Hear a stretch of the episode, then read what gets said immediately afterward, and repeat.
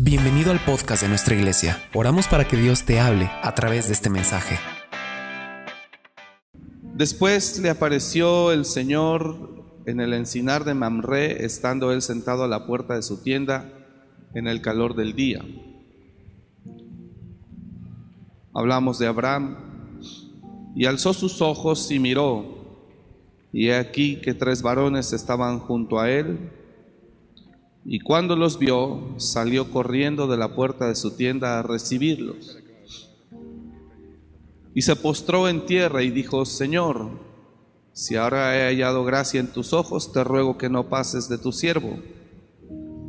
Que se traiga ahora un poco de agua y lavad vuestros pies, y recostaos debajo de un árbol, y traeré bocado de pan, y sustentad vuestro corazón, y después pasaréis pues por eso habéis pasado cerca de, vuestro siervo.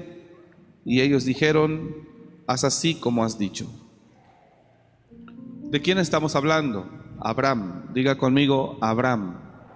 ¿Quién es Abraham? Abraham es un hombre al que Dios se le aparece y un día le dice, sal de tu tierra y de tu parentela a la tierra que yo te mostraré. Y Dios le dice a Abraham, haré de ti una nación grande y te bendeciré y engrandeceré tu nombre y serán benditas en ti todas las familias de la tierra. Eso está en Génesis 12. Eh, Abraham es un hombre que obedece a Dios, pero dentro de su obediencia un día Dios le dice a Abraham, más bien Abraham le dice a Dios, Señor, eh, ¿quién me va a heredar? No tengo un hijo propio que me herede. Me va a heredar ese Damaseno Eliezer, un siervo de él. Y Dios le dice a Abraham, no te heredará un siervo, sino un hijo que yo te daré.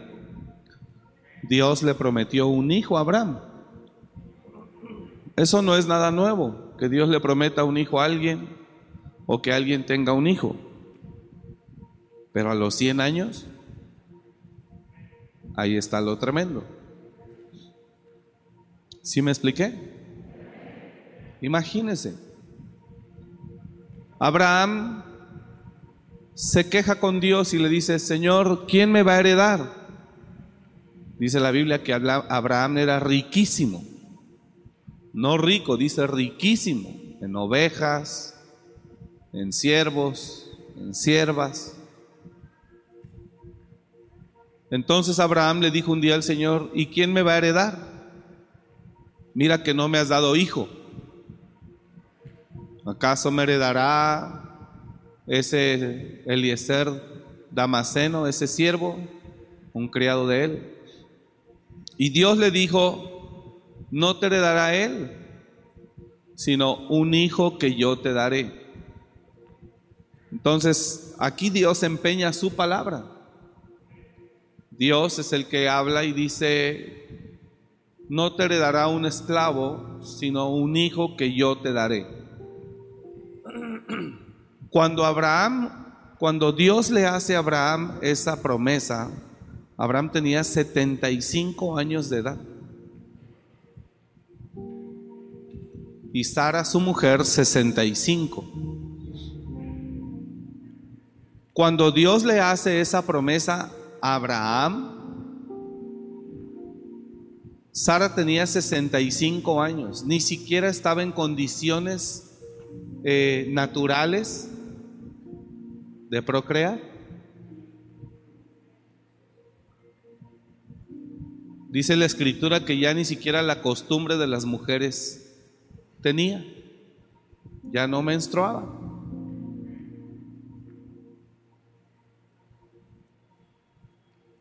Dios le dijo a él. Y respondió Abraham, eso es en Génesis 15, Señor Jehová, ¿qué me dará siendo yo así que ando sin hijo? Y el mayordomo de mi casa es ese Damaseno Eliezer. Ahí está.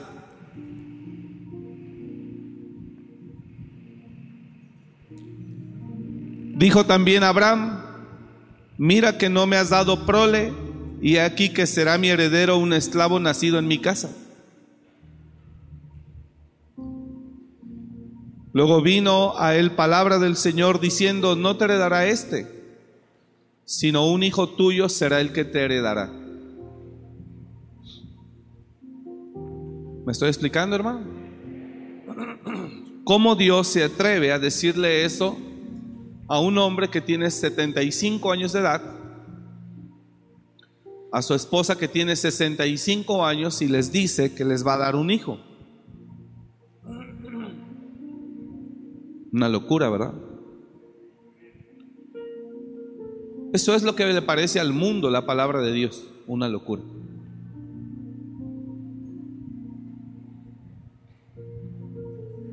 Y mientras el hombre no rompa esa barrera de su intelecto, no podrá mirar lo sobrenatural de Dios. Porque es una locura. Creer que algo, perdone, estuve predicando tres días atrás y se nos cansa la garganta. Llegamos anoche en la madrugada no estoy bien, gracias.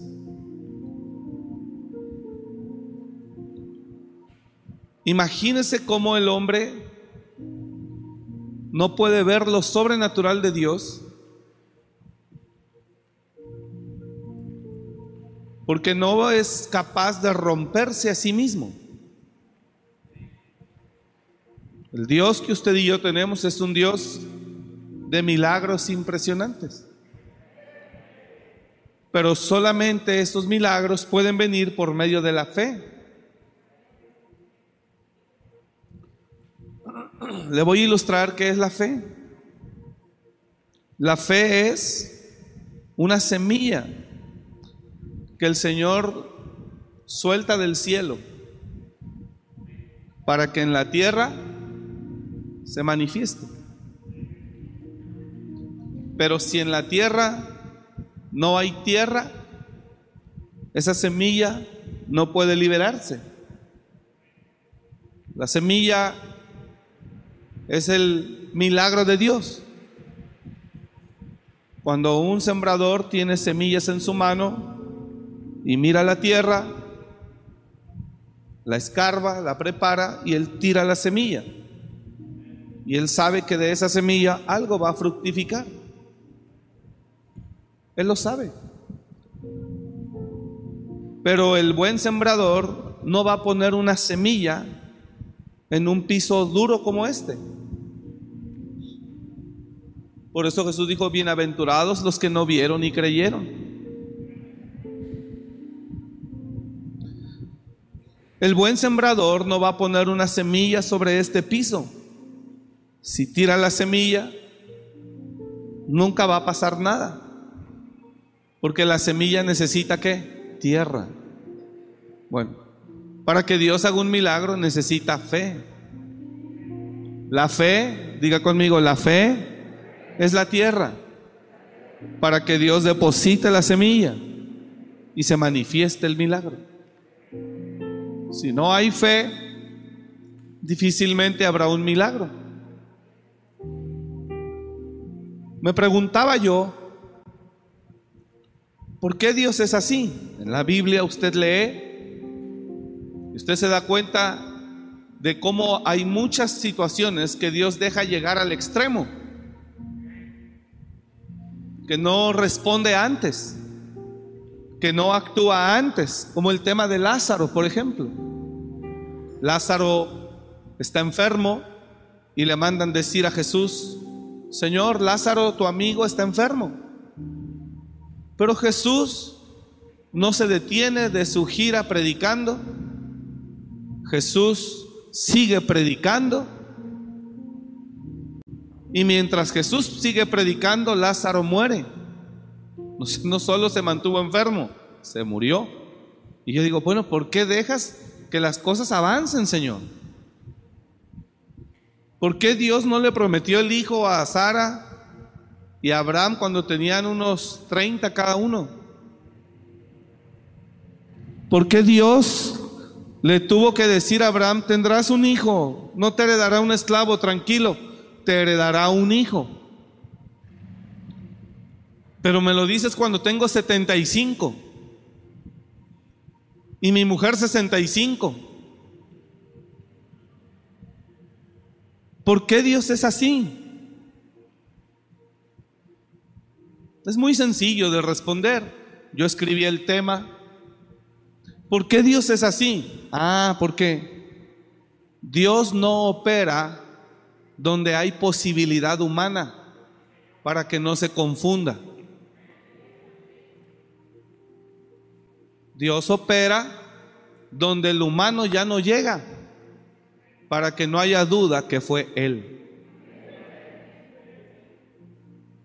No conozco un médico que haya hecho nacer un bebé a una mujer a los 90 años.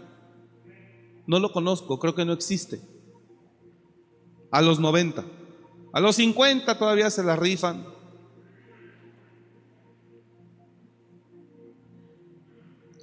Pero no conozco un médico ni ciencia que haya hecho nacer un hijo de una mujer teniendo 90 años.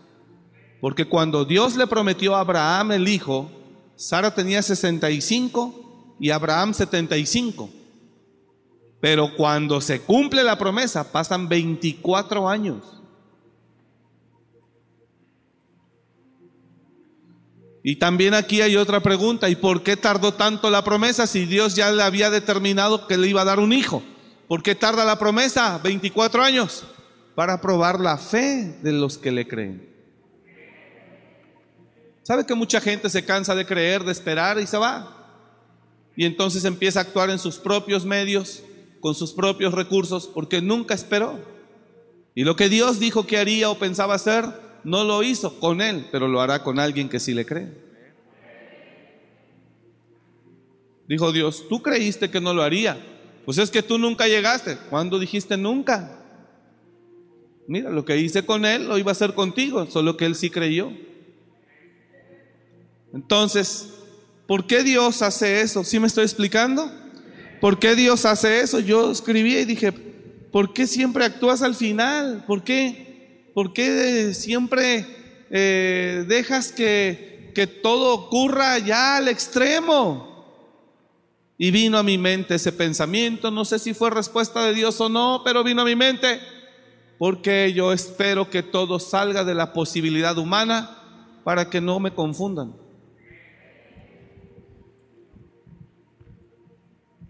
Ahí está lo sobrenatural de Dios. ¿Sí me estoy explicando? ¿Y por qué tardas también? Para probar. Porque a Dios le gusta probar. Y el que tiene fe, recibe. Entonces, imagínense a Jesús. Le dicen, Lázaro está enfermo. ¿Qué le iba a ser más fácil a, a Jesús? ¿Sanar al enfermo que resucitar al muerto? Pero Dios es tan poderoso que dice, me da lo mismo.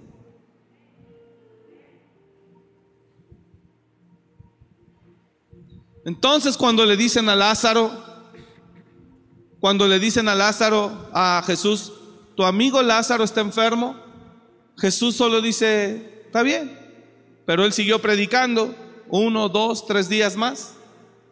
Y Lázaro muere, a Lázaro lo sepultan en la cueva según la costumbre oriental o de Medio Oriente, de esas culturas judías.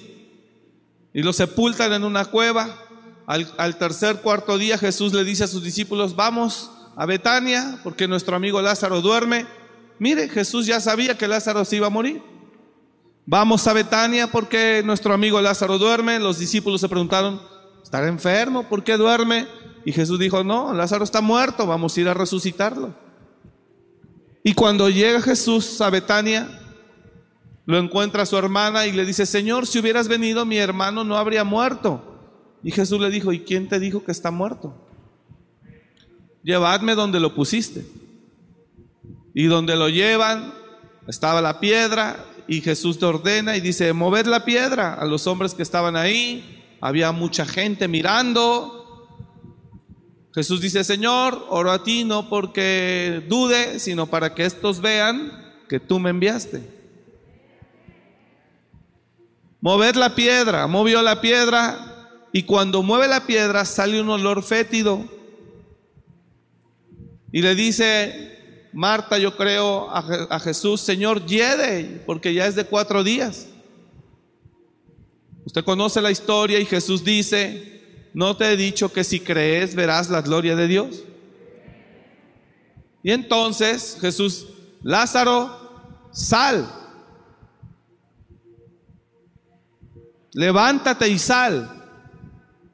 Y de repente Lázaro sale, vendado, pero sale. Resucita. ¿Por qué dejaste que Lázaro enfermara y muriera?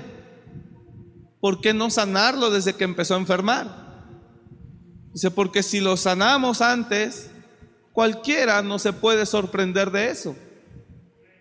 Pero si dejamos que muera y que ya están todo el mundo mirándolo sepultado, entonces no habrá otra forma más que reconocer que Dios es real y que Dios tiene poder. Ese mismo Dios de hace dos mil años y el de hace cuatro mil años con Abraham o tres mil es el mismo de hoy. Solo que a la gente de hoy, a la iglesia de hoy, su intelecto y su razonamiento le estorba muchísimo y anula la fe. Y es por eso que hoy no se ve lo que se vio en tiempos atrás. Aunque aún en estos tiempos hay lugares del mundo donde Dios sigue obrando según le crean. Predicaba yo hace unos días en, en otro lugar donde estuvimos y le dije, a la gente que viene a la iglesia sin fe, de nada le sirve.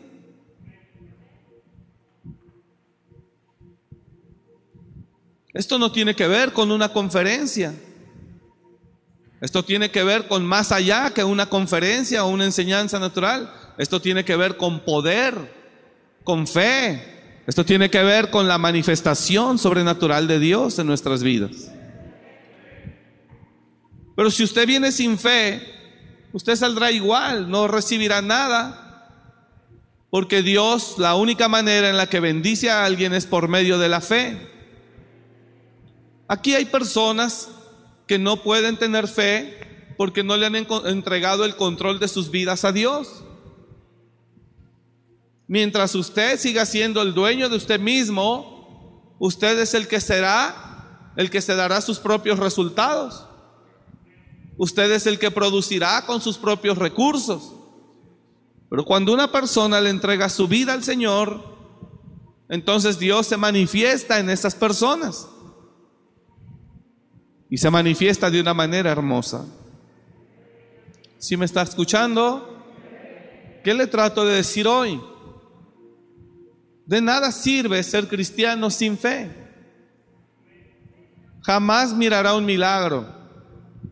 Jamás mirará algo de parte de Dios. Todo lo que ocurra será producto de su propio esfuerzo. No hay nada de extraordinario en ello. Pero cuando alguien recibe un milagro, se alegra contento, se pone contento y se alegra y se goza porque sabe que su redentor vive y que Él es real.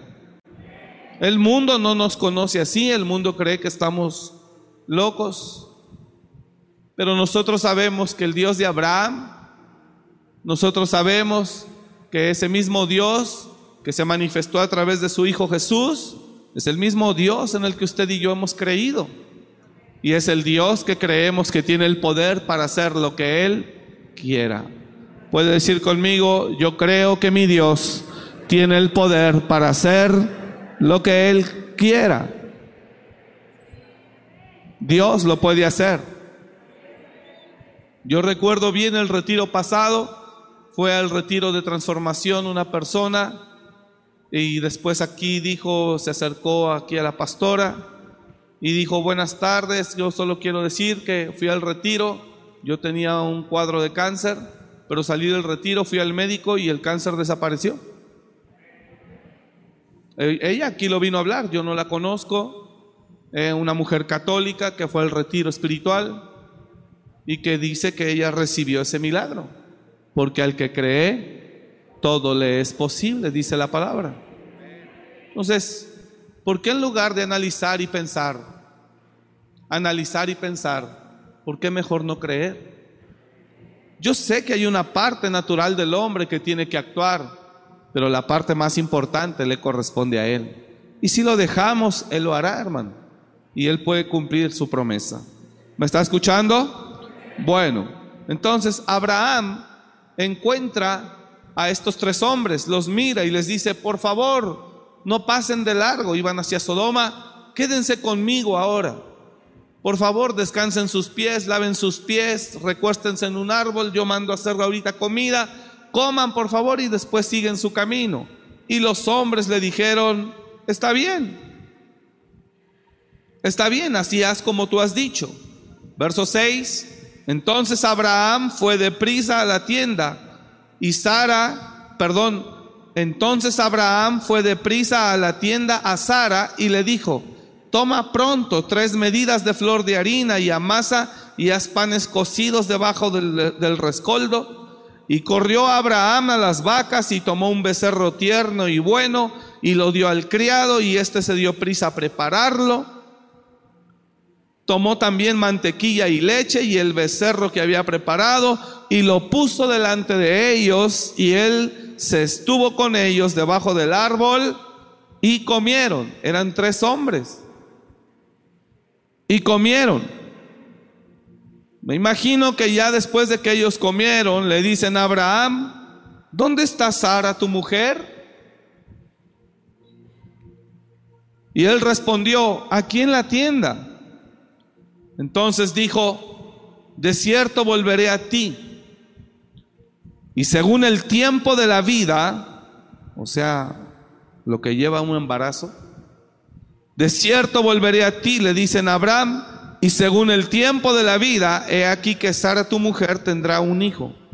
Wow. Y Sara escuchaba a la puerta de la tienda. Yo no sé si está leyendo conmigo. Y Sara escuchaba a la puerta de la tienda que estaba detrás de él.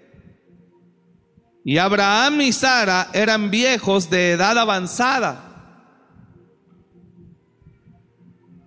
Y a Sara le había cesado ya la costumbre de las mujeres.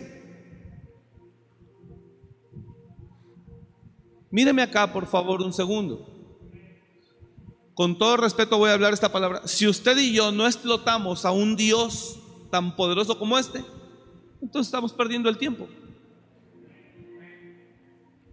No me está entendiendo usted o no sé qué está pasando. Pero si usted y yo, teniendo un Dios tan poderoso, no lo explotamos, ¿sí me está entendiendo la palabra correcta o no? No aprovechamos. Entonces, ¿qué haces aquí?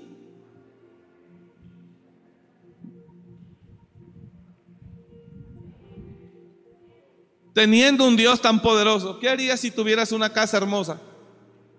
Y tú estás viviendo mientras en otra casa mucho más reducida, más pequeña, en otro lugar. Pero tú tienes una casa hermosa, grande, la de tus sueños, y la tienes. Pero tú estás viviendo en un lugar mucho más pequeño, reducido. ¿Qué haces? La aprovechas. ¿Está usted de acuerdo o no? Bueno, ¿por qué teniendo un Dios tan poderoso, usted le quita lo poderoso y lo hace natural como usted y como yo? ¿Por qué teniendo un Dios sobrenatural, lo hacemos tan limitado como usted y como yo? ¿Por qué? Nuestro intelecto le quita el poder a Dios mismo. Porque teniendo un Dios sobrenatural, porque teniendo un Dios sobrenatural, no lo aprovechamos. ¿Sí me está escuchando allá atrás? ¿Por qué?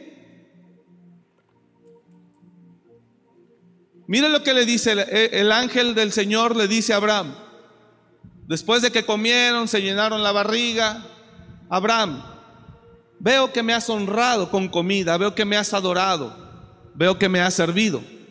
El año que viene, más o menos en este mismo tiempo, tu mujer tendrá un hijo. Dice, y ellos eran de edad avanzada.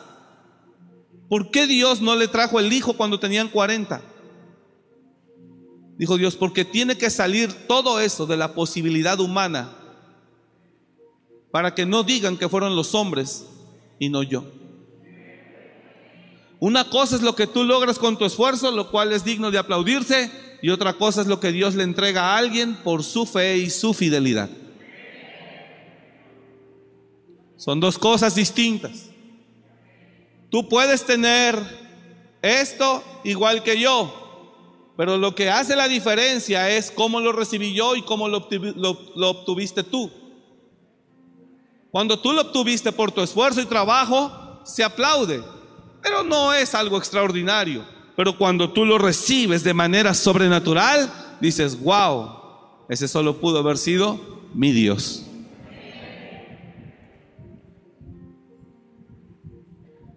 No es lo mismo que yo me ponga a trabajar y ahorre, y ahorre, y ahorre, y ahorre para comprarme un carro. Y dices, muy bien, muy buen esfuerzo. Se esforzó tres, cuatro, cinco años y se compró un carro. A que te hablen por teléfono un día cuando menos lo esperas y te digan, buenos días, usted es eh, fulano de tal. Sí. Ah, fíjese que aquí tenemos un carro a su nombre.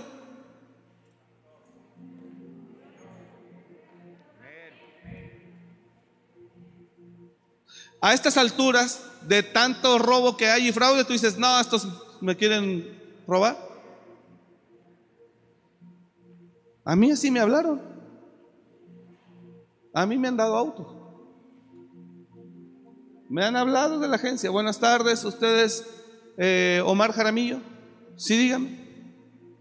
Este, tenemos aquí un vehículo para usted. ¿Cuándo puede venir a recogerlo?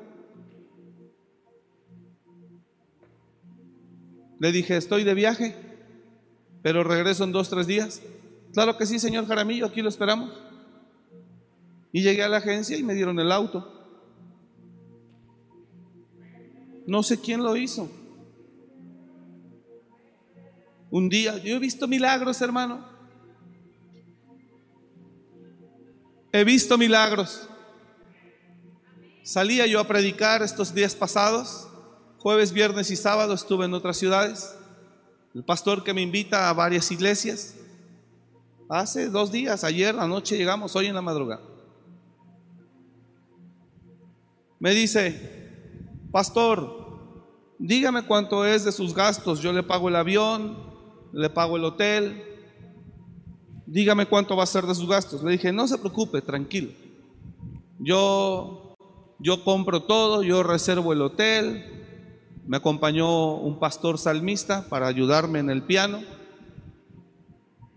dije, no se preocupe, yo compro, yo reservo el hotel, yo compro el vuelo y nosotros llegamos allá. Si al final usted nos quiere apoyar con algo, bien, y si no, no se preocupe.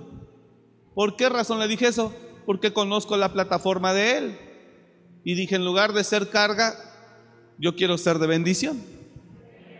entonces no se preocupe, pastor, yo, yo llego para allá. Muchas gracias. ¿Ok? estábamos en el avión a las 3 de la tarde, 3 y media de la tarde el jueves pasado para despegar. Yo estaba ahí. Y lo que yo iba a gastar eran 16 mil, 17 mil pesos para poder estar. Estuve en San Luis Potosí, en Veracruz, los pastores de Veracruz y en Tamaulipas. Entonces el gasto, obviamente comprando el vuelo de avión del pastor que me acompañaba, eran 17 mil pesos con todo y el, el hotel, un par de noches. Así. Entonces yo le dije eso al pastor, le dije, no se preocupe, yo lo compro. Si usted al final nos quiere apoyar con algo, pues amén, y si no, no se apure. Muchas gracias, apóstol. Bueno, estaba en el avión sentado, ya para abordar, y de repente pum. Me- no es cierto. Eh, aterrizando en Tampico. Que caen los mensajes ya en el piso. Me llegó el mensaje. Depósito. 17.500 pesos.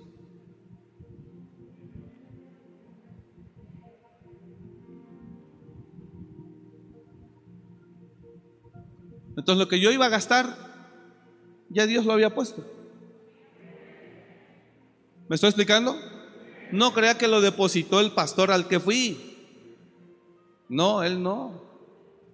Llegó por otro medio. Porque moverse en fe es muy fácil ver la mano de Dios. Entonces, teniendo un Dios poderoso, teniendo un Dios poderoso, ¿por qué no lo aprovecha? Aquí le voy a enseñar cómo puedo aprovechar a ese Dios poderoso. Solo sea humilde. ¿Por qué? Porque la humildad da el poder de creer. Solo los humildes pueden creer en ese Dios. Solo los humildes pueden creer en ese Dios poderoso. Y si es humilde, usted puede decir, yo creo. ¿Alguien me está comprendiendo este día?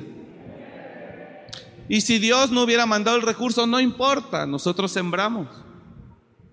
Pero sé que se cosecha mañana, pasado, en una semana, porque Dios es fiel. Y Dios obró. Entonces, escuche, avanzo. Entonces le dijo Dios, los ángeles le dijeron a Abraham, ¿dónde está Sara, tu mujer? Y él respondió, aquí en la tienda. Entonces dijo, de cierto volveré a ti y según el tiempo de la vida, he aquí que Sara, tu mujer, tendrá un hijo. Y Sara escuchaba la puerta de la tienda que estaba detrás de él. Y Abraham y Sara eran viejos de edad avanzada y a Sara le había cesado ya la costumbre de las mujeres. Dijo Dios, ahí entro yo. Gracias por su entusiasmo, qué bendición. Y mire lo que dice, y a Sara le había cesado ya la costumbre de las mujeres. Verso 12. Se rió pues Sara entre sí, diciendo, después que he envejecido tendré deleite, siendo también mi Señor ya viejo. Es que ni Sara se la creía.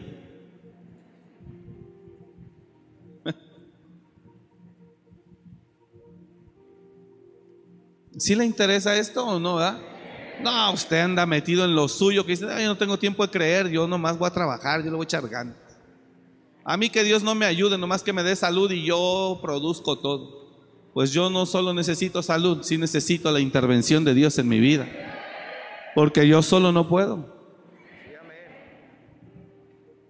Se rió pues Sara entre sí, diciendo, Después de esto tendré deleite, siendo que soy viejo y mi Señor igual.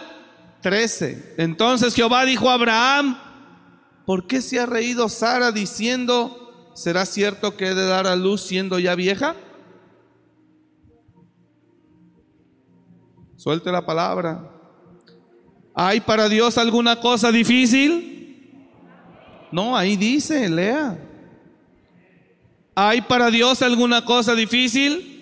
Y le dice, al tiempo señalado, volveré a ti. Y según el tiempo de la vida, Sara tendrá un hijo. Entonces Sara negó, diciendo, no me reí, porque tuvo miedo. Y él dijo, no es así, sino que te has reído. Míreme acá, hermano.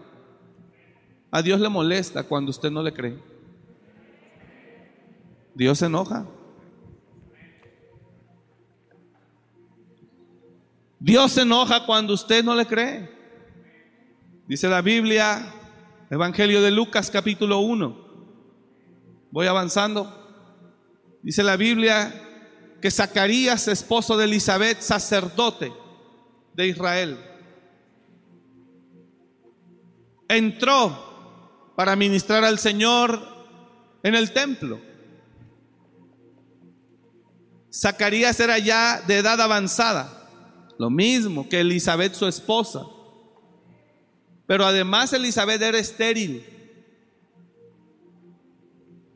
Y cuando Zacarías está en el templo ministrando a Dios, se le aparece un ángel y le dice, Zacarías, no temas. He visto, he oído tus oraciones y he sido enviado de parte de Dios, un ángel le dice eso, para decirte que tranquilo, porque tu mujer Elizabeth, siendo estéril, dará a luz un hijo. Llamará su nombre Juan. Será lleno del Espíritu Santo aún desde el vientre de su madre. Zacarías era un sacerdote, pero no tenía fe. Dice la Biblia, hubo en los días de Herodes, rey de Judea, un sacerdote llamado Zacarías de la clase de Abías. Su mujer era de las hijas de Aarón y se llamaba Elizabeth. Ambos eran justos delante de Dios y andaban irreprensibles en todos los mandamientos y ordenanzas de su Dios. Pero no tenían hijo, porque Elizabeth era estéril y ambos eran ya de edad avanzada. Otra vez. Pero ahí Dios dijo, ahora nos lo vamos a poner más difícil porque estos intentaron tener y no tuvieron. Y ahorita ya están viejos, menos. Póngame atención, por favor. ¿De qué sirve estar aquí si no estamos con fe? Y era estéril y ambos eran ya de edad muy avanzada. Aconteció que ejerciendo Zacarías el sacerdocio delante de Dios según el orden de su clase, Conforme a la costumbre del sacerdocio, le tocó en suerte ofrecer el incienso entrando en el santuario del Señor. Y toda la multitud del pueblo esperaba afuera, orando a la hora del incienso. Y se le apareció un ángel del Señor puesto en pie a la derecha del altar del incienso. Siguiente. Y se turbó Zacarías al verle y le sobrecogió temor. Pero el ángel le dijo, Zacarías, no temas porque tu oración ha sido oída y tu mujer Elizabeth te dará a luz un hijo y llamará su nombre Juan.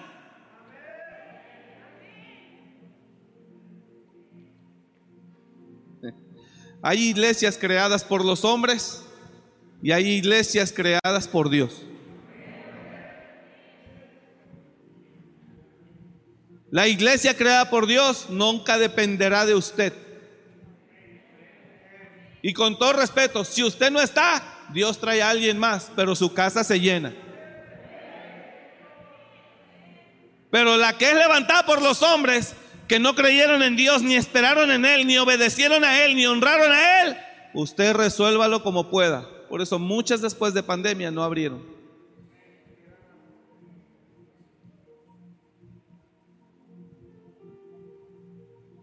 Y tendrás gozo y alegría y muchos se regocijarán de su nacimiento. Porque será grande delante de Dios, no beberá vino ni sidra y será lleno del Espíritu Santo aún desde el vientre de su madre. Y hará que muchos de los hijos de Israel se conviertan al Señor, Dios de ellos. E irá delante de él con el espíritu y el poder de Elías para hacer volver el corazón de los padres a los hijos y de los rebeldes a la prudencia de los justos para preparar al Señor un pueblo bien dispuesto. Dijo Zacarías al ángel, ¿en qué conoceré esto?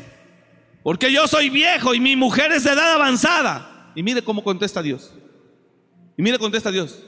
Mire, dice, hey, ¿en qué conoceré esto? ¿Y sabe qué le dijo? Dijo, soy Gabriel. He sido enviado por Dios. No soy cualquier tarado. Soy el ángel Gabriel He sido enviado de parte de Dios a decirte lo que va a pasar. Ahora por cuanto has dudado, quedarás mudo. Y no hablarás.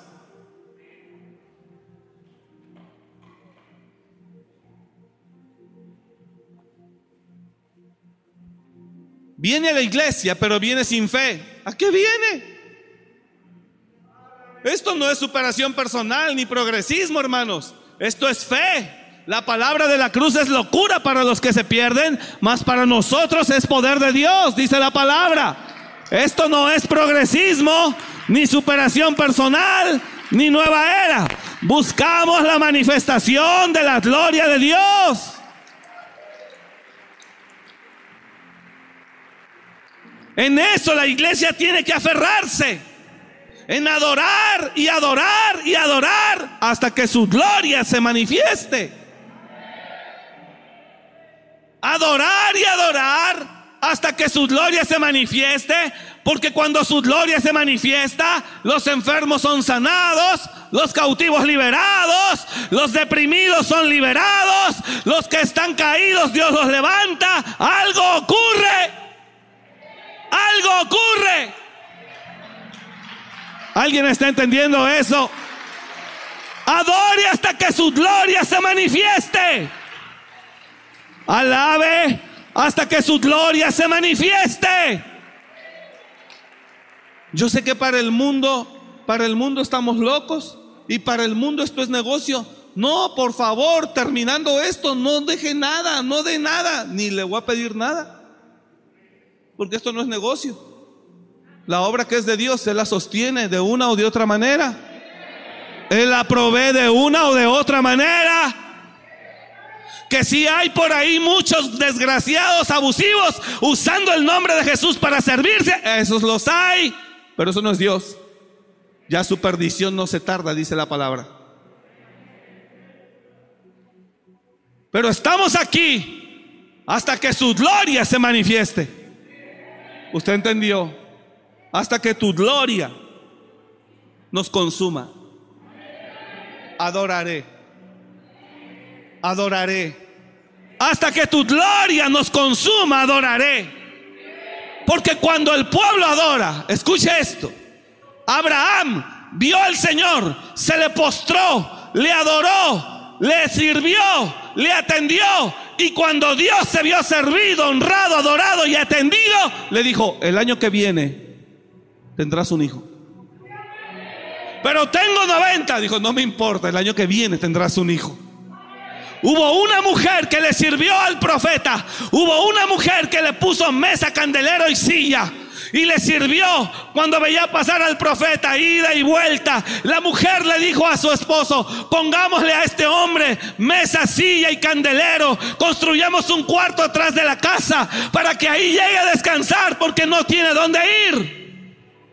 Y esa mujer, ese hombre dijo, ok, y le sirvieron. Y, la, y, el profeta ahí descansó y ahí comió. Después de que comió y sirvió y, y descansó ahí, el profeta le dijo a ella, he aquí tú has estado muy solícita con, por nosotros. ¿Qué necesitas que haga por ti? Le dijo el profeta. Y le dijo a ella, Señor, yo no necesito nada. Yo estoy bien. Y el profeta le dice, ¿quieres que hable contigo por ti con el rey? ¿Quieres algún favor? Tú nos has servido, tú nos has honrado, tú nos has atendido, tú te has preocupado por nosotros. ¿Quieres que yo haga algo por ti? Y ella dice, no, Señor, yo no necesito nada. Yo no necesito nada. Yo solo habito como una ciudadana más de esta ciudad. Fue todo lo que le dijo. Y el siervo del profeta dice, no tiene hijo. Ah, ok. El año que viene, no tienes hijo. El año que viene te daré un hijo. Tendrás un hijo. Pasó el año y la mujer tuvo el hijo. Porque el que sirve y adora a su Dios provoca la manifestación de Él. Dije, el que sirve y adora a su Dios provoca la gloria de Él. Y cuando la gloria desciende, los enfermos son sanados y los cautivos son liberados.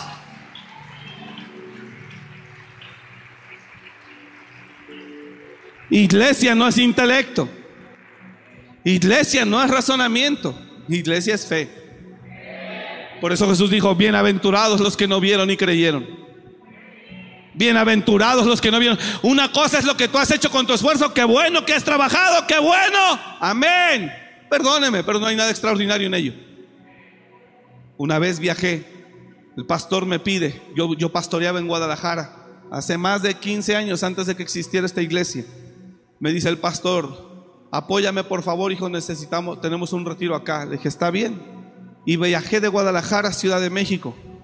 Estuvimos en el retiro. Estuvimos en el retiro. Y cuando termina el retiro yo tenía que regresar a Guadalajara, pero yo no tenía recurso para regresarme. Y amanecí el domingo y yo dije, Señor, ¿cómo nos vamos a ir al rato? Yo llevaba gente de Guadalajara a México. Diez personas, dos vehículos. Y dije, bueno, nosotros, tú sabes, andamos en tu obra.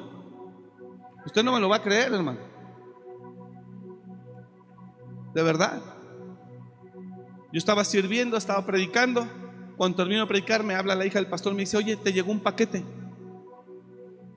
Dije, ¿aquí? Yo ya ni vivía en México, yo ya vivía en Guadalajara. Yo ya, yo tenía la iglesia en Guadalajara. Yo ya no vivía en México. Me llegó un paquete, sí, por, por UPS o DHL, algo así. Bueno, y bajo a la oficina para tomarlo.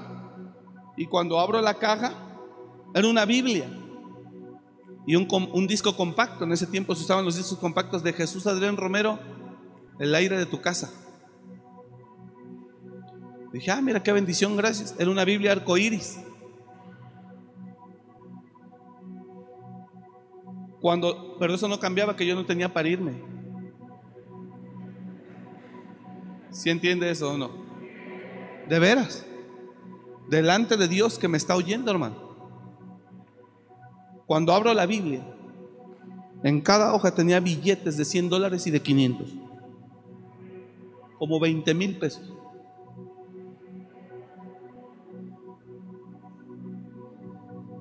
Era una hermana que vivía en Apatzingán, que había recibido un milagro unos meses antes en un retiro en Uruapan.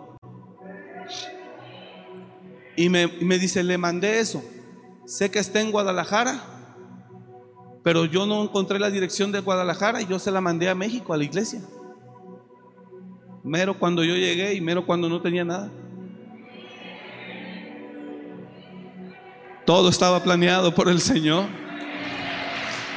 Ese es el Dios de milagros que tenemos. Es un Dios poderoso. Pero la gente no quiere creer en Él. Pero la gente no quiere creer en Él. La gente quiere hacer a Dios tan natural como Él mismo. La gente quiere hacer a Dios tan natural como Él mismo. ¿Por qué la gente no quiere creer en Él ni esperar en Él? Porque la gente no quiere que sea en el tiempo de Dios, quiere que sea en su tiempo. Por eso dice, no, ahí nos vemos, yo no voy a esperar, yo le voy a dar, yo le voy a dar. Y sí, es muy probable que usted logre ciertas cosas con usted, con su esfuerzo, con su capacidad, con su... todo el tiempo. Pero no hay nada extraordinario. Es hermoso ver la mano de Dios en nuestra vida, hermano. ¿Alguien me está entendiendo? Entonces, cuando alguien no le cree, se enoja. Se enoja el Señor. Le dijo a Zacarías, le dijo a Zacarías, ¿y cómo sabré que voy a tener un hijo? Si yo soy de edad avanzada, mi mujer también, y además es estéril. Y mira cómo le contesta Dios. Pégalo, por favor. Pero el ángel Gabriel le dice, pero el Señor le dijo, soy Gabriel.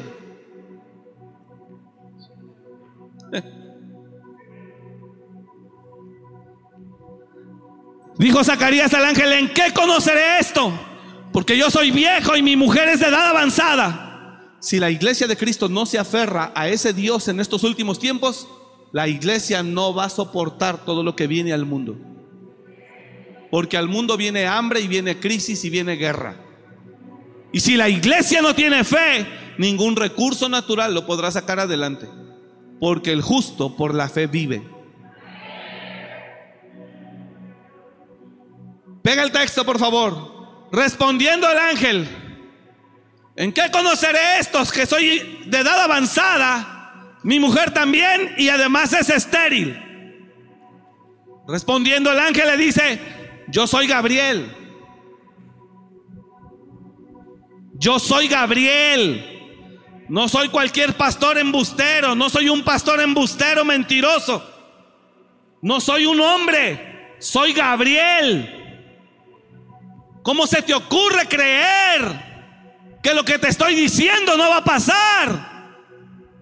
Soy Gabriel, estoy delante de Dios todos los días. Y he sido enviado a hablarte y darte estas hermosas noticias. Siguiente. Y ahora quedarás mudo y no podrás hablar hasta el día en que esto se haga, por cuanto no creíste mis palabras, las cuales se cumplirán a su tiempo.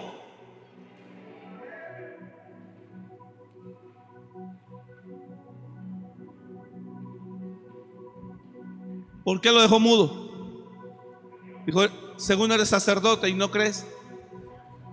A usted le puedo decir, según usted es la iglesia y no cree. Según somos la iglesia y no creemos.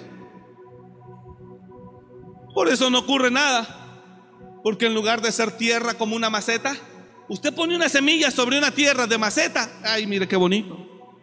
Pero ponga una semilla sobre un piso duro. Para que vea cómo mejor es basura, hay que recogerla y tirarla.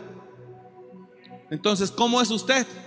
como maceta esperando la semilla para que se manifieste el milagro o como la piedra.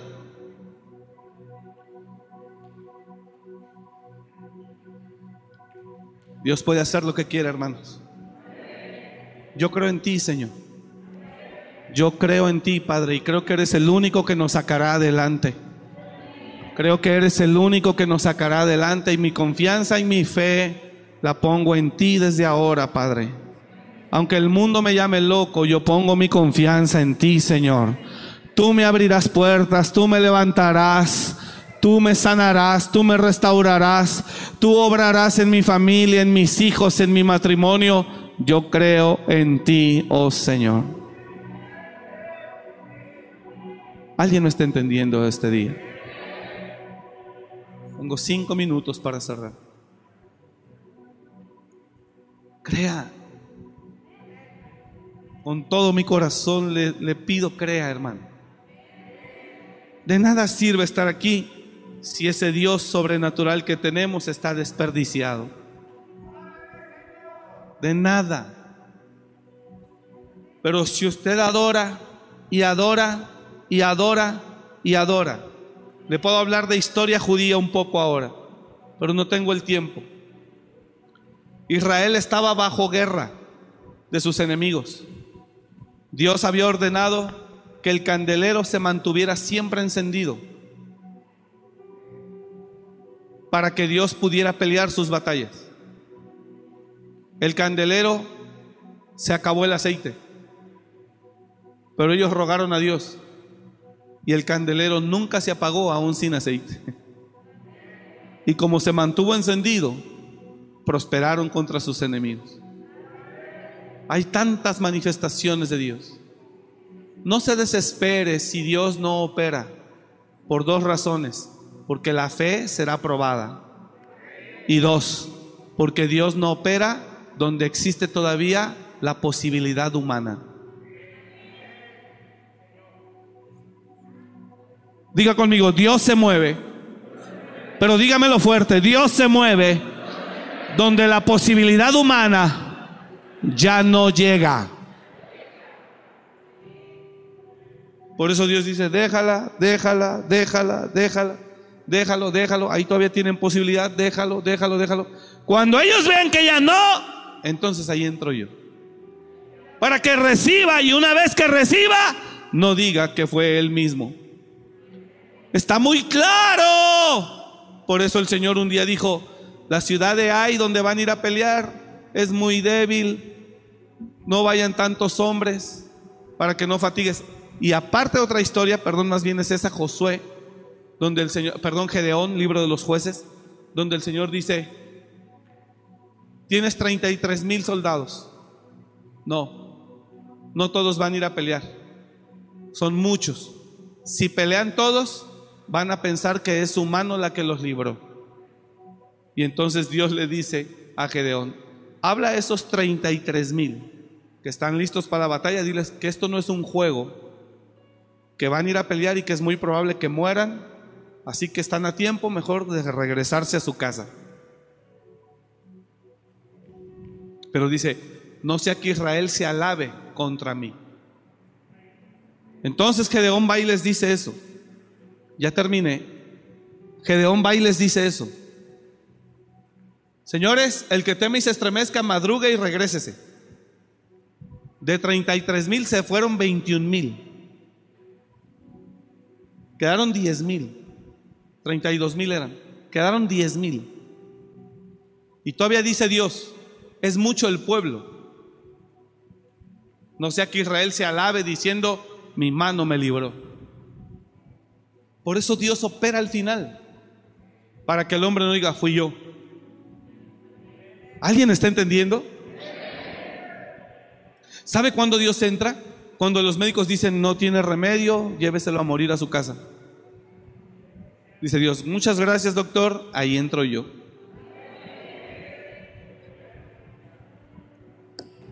Oh Padre. Y Jehová dijo a Gedeón, el pueblo que está contigo es mucho para que yo entregue a los madianitas en su mano. Lea por favor, no sea que se alabe Israel contra mí diciendo, mi mano me ha salvado. Llévalos a las aguas, allí te los probaré. Ahora pues haz pregonar al pueblo diciendo, quien tema y se estremezca, madruga y devuélvase desde el monte de Galaad, y se devolvieron de los del pueblo 22 mil, y quedaron 10 mil. Y todavía dice Dios, 10 mil son muchos, si ganan, se van a lavar ellos. Llévamelos a las aguas, aún es mucho el pueblo, llévalos a las aguas y allí te los probaré. Y del que yo te diga, vaya este contigo, irá contigo, más de cualquiera que yo te diga, este no vaya contigo, el tal no irá. Y de 10 mil, quedaron 300. 300 hombres para enfrentar un ejército enemigo. Cuando Gedeón tenía 32 mil, yo creo que estaba seguro y contento de que yo tengo un buen ejército, vamos a ir a darles una buena revolcada a estos. Y Dios dice, no, son muchos, porque si ganan se van a alabar contra mí diciendo, nosotros fuimos. ¿Usted está entendiendo eso? Y Dios le tumba 22 mil, ¡pum! Y todavía Dios ve y dice, no, son muchos, 10 mil son muchos, llévalos a las aguas y yo te voy a decir quién va y quién no va. Y de, de, 32 mil soldados, 300. Qué locura. Y entonces ahí Gedeón temblaba. Con 32 mil se acosaba. Con, con 300 dijo, ay Señor, quiero que vamos a hacer. Confiar en mí. Ver mi mano. Caminar en la fe. Por eso Dios deja sin recurso a mucho. Para que no le quede otra más que confiar. Y con esos 300, dijo Dios, con estos 300 irás y vencerás a los madianitas. Y con esos los venció. Ahí no había manera de decir, fuimos nosotros. No, hermano, 300 contra 15 mil, imagínense. Una locura. Así que yo oro a Dios para que en verdad en usted se desate esa fe poderosa. Y tiene que entender, adoro hasta que tu gloria nos consuma. Hasta ver tu gloria. Ahí está Dios. Adoraremos. Póngase de pie, por favor. Cuando el pueblo adora, Dios se manifiesta. Hágalo, iglesia. Siempre adore a su Dios provocando que algo ocurra.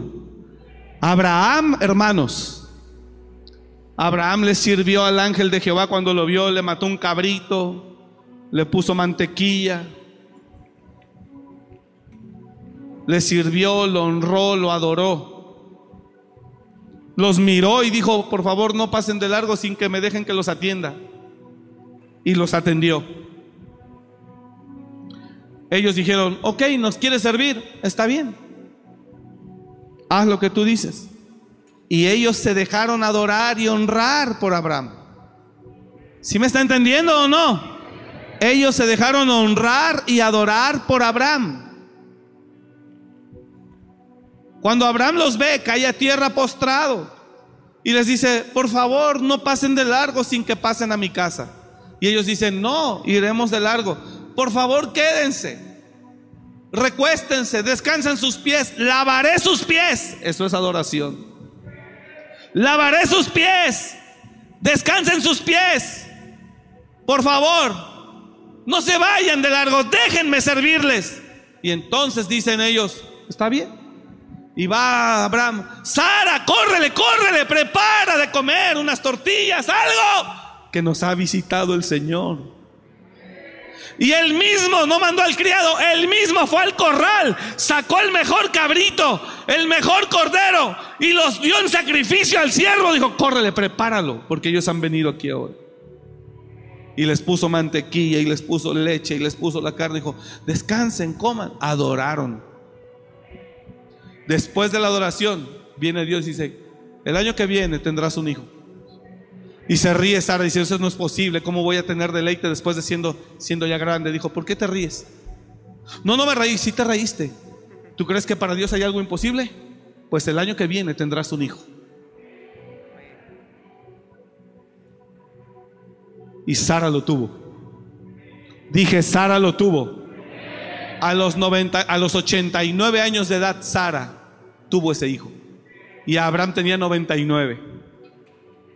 Dijo, donde no hay posibilidad humana para que no digan que fueron ellos, fui yo. Ese es el Dios que tenemos usted y yo. Y si no es suyo, pues mío sí, pero ese es el Dios que yo tengo. Un Dios de milagros, un Dios de gloria, un Dios de poder, un Dios de exaltación, de adoración, un Dios de júbilo, un Dios de gloria. Él es el Dios que tenemos. Crea. Crea iglesia. Oh Jesús, cierre sus ojos. Solo quiero orar por usted para que la fe aumente. Señor, te dijeron tus discípulos, aumentanos la fe.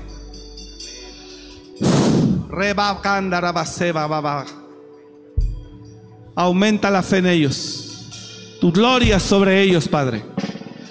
Tu gloria sobre ellos. Que todo lo que están atravesando es mientras sale de la posibilidad humana, ellos lo sepan. Que todo lo que están viviendo, sepan que es mientras salen de la posibilidad humana para que entren al campo donde tú te manifiestas en lo sobrenatural. Oh, gloria a tu nombre, gloria a tu nombre. Recibe gloria, recibe gloria, recibe gloria. Oh, te damos gloria y alabanza.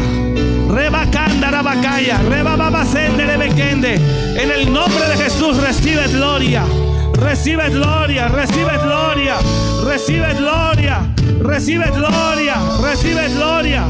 Se abren los cielos, ahí comienza. Recibe gloria, Señor. Adore a su Dios un minuto. Adórelo, iglesia, un minuto. Oh, rebacanda, rabacanda, rabacaya. Riba, rabasondo, robocoto. Oh, declaro la gloria de Dios se derrama. La fe se activa en tu vida. En el nombre de Jesús. En el nombre de Jesús. Declaro lo sobrenatural de Dios sobre tu vida, lo sobrenatural de Dios sobre tu casa, lo sobrenatural de Dios sobre tu familia. Los enfermos son sanados, los cautivos son liberados. Ahora, ahora. ¡Oh!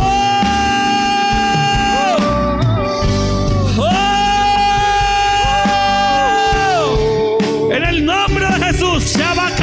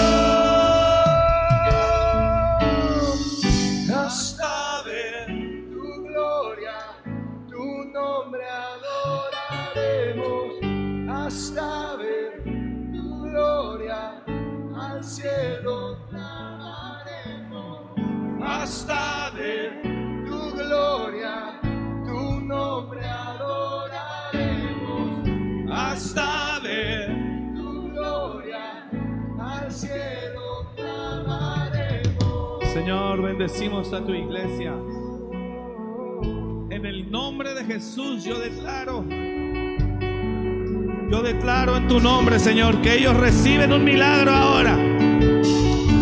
Ellos reciben un milagro ahora.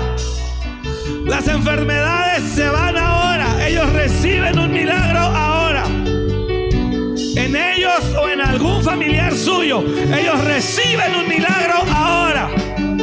Reciben un milagro ahora. En el nombre de Jesús.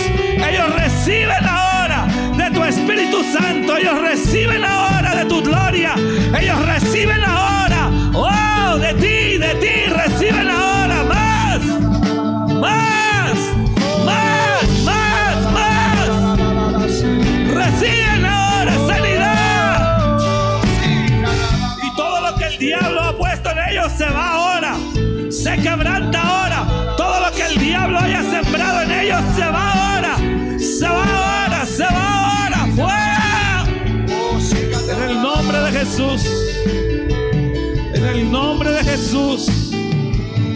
Hasta que tu gloria.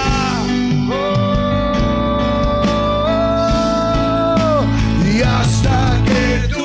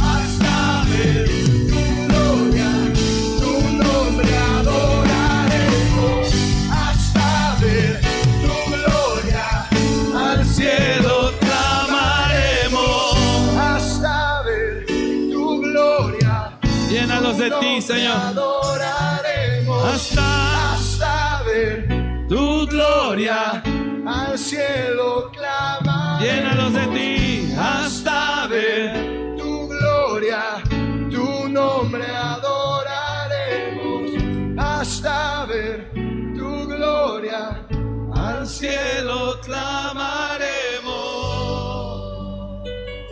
Señor, en el nombre de Jesús, llena tu iglesia de tu amor, de tu presencia, de tu Espíritu Santo. En el nombre de Jesús. Llénalos, Padre. Que se muevan por la fe y no por las obras de los hombres.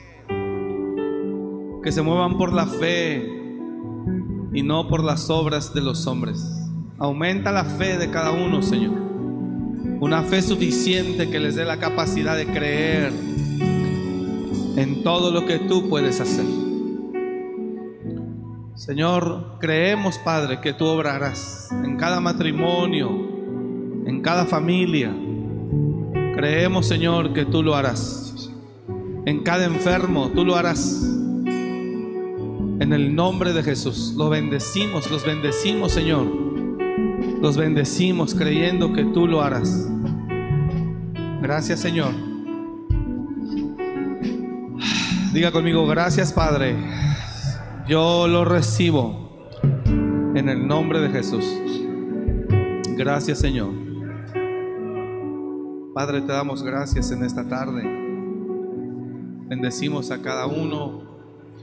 Yo te pido que ellos retengan esta palabra. Por favor, te lo pido en el nombre de Jesús. Señor, que esta semana que inicia, ellos vean tu mano. Bendice a cada uno. Nosotros los bendecimos con todo el corazón y te pedimos que suplas sus necesidades de una manera sobrenatural. Que ellos puedan ver tu mano, que tú estás con ellos. Bendecimos a cada familia. Bendecimos a cada persona que está aquí. Te damos gracias, Padre. Y te rogamos que nos bendigas en este principio de semana. Gracias Señor, nos vamos en paz y bendecidos en el nombre de Jesús. Decimos todos, amén. Que Dios le bendiga, gracias por venir.